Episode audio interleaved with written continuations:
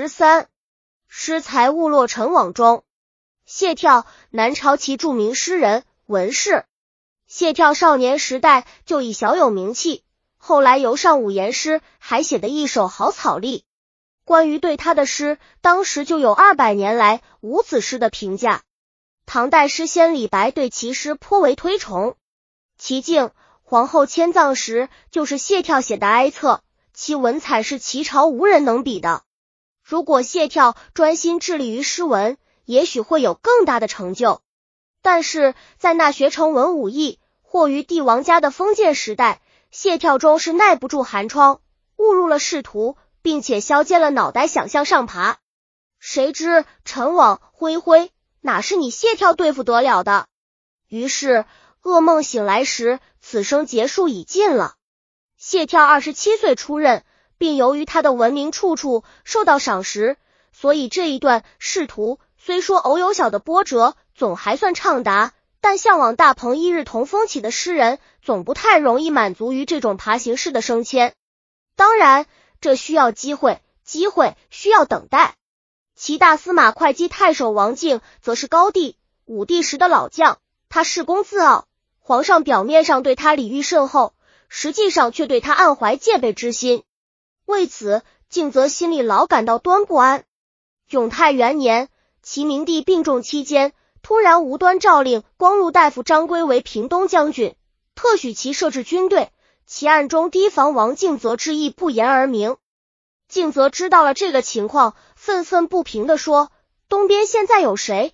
不就是想削平我王敬则吗？要对付我，我王敬则也不是好惹的。我绝不会坐等皇帝来赐我毒酒。”谢眺是王敬泽的女婿，当时为徐州行事。王敬泽的儿子太子喜马右龙。派遣正元将军徐悦把王敬泽的想法告诉谢眺，以拉他一起举事。女婿与岳丈同气相求，同仇敌气，这是天经地义的。所以徐悦讲了事情经过后，毫无遮掩的对谢眺说：“如果同意我们的计谋，我这就回去报告太守了。”听了徐悦的话，谢眺半天没有出声。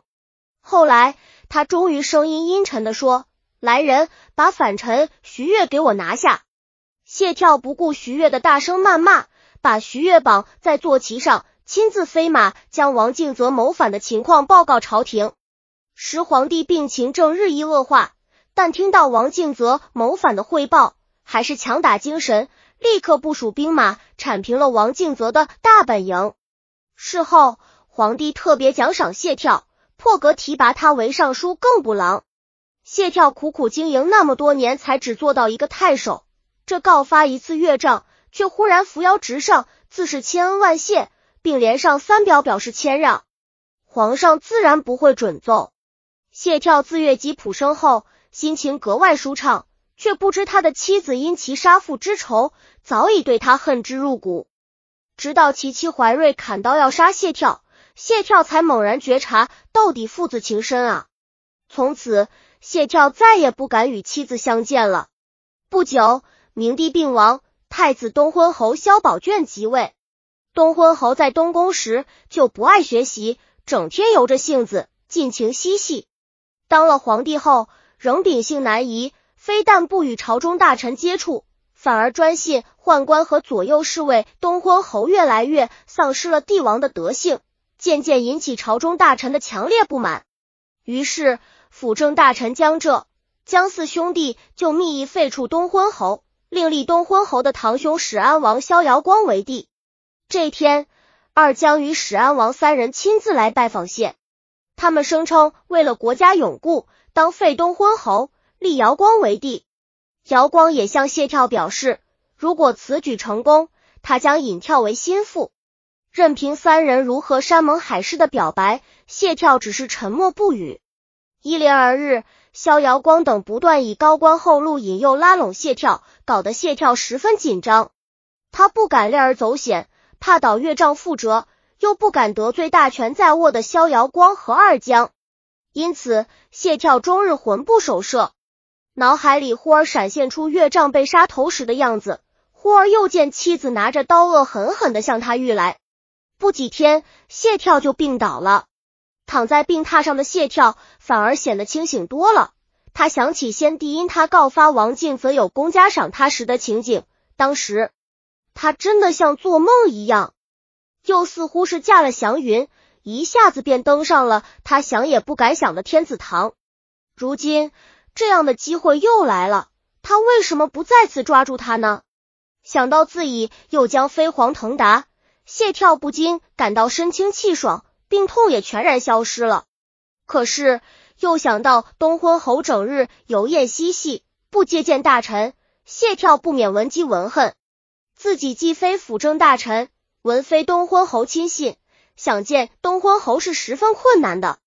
无奈此事不宜拖延，谢跳只得将江右等人的密谋透露给太子右卫帅左兴盛。哪知左兴盛知道其中的风险，不想把自己卷进这不祥的漩涡。谢跳从左兴盛家出来，忧心如焚，慌不择路。忙乱之中，闻去找魏魏刘轩。他想刘轩是建安王宝银的亲信，即使要费力，他也定不能同意立史安王。谢跳反复向刘申明，史安王且称帝，将对刘轩如何不利，想刺激他告发史安王与二将密谋废之事。刘轩听了谢跳的话以后，果然显出很吃惊的样子。侯呀！这还了得！刘轩情绪激愤的表示，一定要告发此事，绝不让史安王得谣。谢跳见总算找到了知音，心里的石头也落了地，于是志得意满的回家静候佳音去了。谢跳万万没有想到，刘轩会是立史安王密议的主谋之一。谢跳一走，刘轩便飞身上马，来到史安王府。将谢跳欲告发他们的事报告了史安王何江。史安王萧遥光得知谢跳竟敢要告发他，气愤之下要把谢跳赶出京城。江佑则坚决要求除掉谢跳。原来谢跳新贵时，江浙常到他府上去。谢跳自恃才高，很看不起江氏兄弟，曾经多次公开嘲弄江右和江。江一直耿耿于怀。如今谢跳落入自己手中。此仇不报，更待何时？由于江浙的再三请求，史安王也乐得卖个人情，就以皇帝名义又召谢跳。谢跳以为大功告成，文要加官普爵了，便马不停蹄的跑来。谁知迎接他的却是冷冰冰的家考。史安王将谢跳交付廷尉，并指使江氏兄弟和刘轩等人联名上奏，弹劾说谢跳秉性好险。从告发王敬泽叛逆越级迁生以后，便越来越显得狱警难填，竟然在宫廷内外处处散布谎言弹语，贬低圣上，诽谤亲贤，轻蔑大臣，言论之恶毒，计谋之阴险，令举朝惊骇。奏书最后一致请求诛杀谢跳。东昏侯哪管什么青红皂白，金口一张，下诏将谢跳交付御史台审问。史安王等得到诏书。便连夜将谢跳处死在狱中。谢跳在临行前悔恨交加，仰天长叹道：“天道恢恢，不可欺恼。我虽未杀敬泽，敬则公却是因我而死的呀。”谢跳死时年仅三十六岁，只可惜了他那满腹的诗才。高养坤、王中豫剧《南齐书·谢跳传》编写。本集已经播放完了，喜欢的话。记得订阅专辑，关注主播，主页更多作品在等你哦。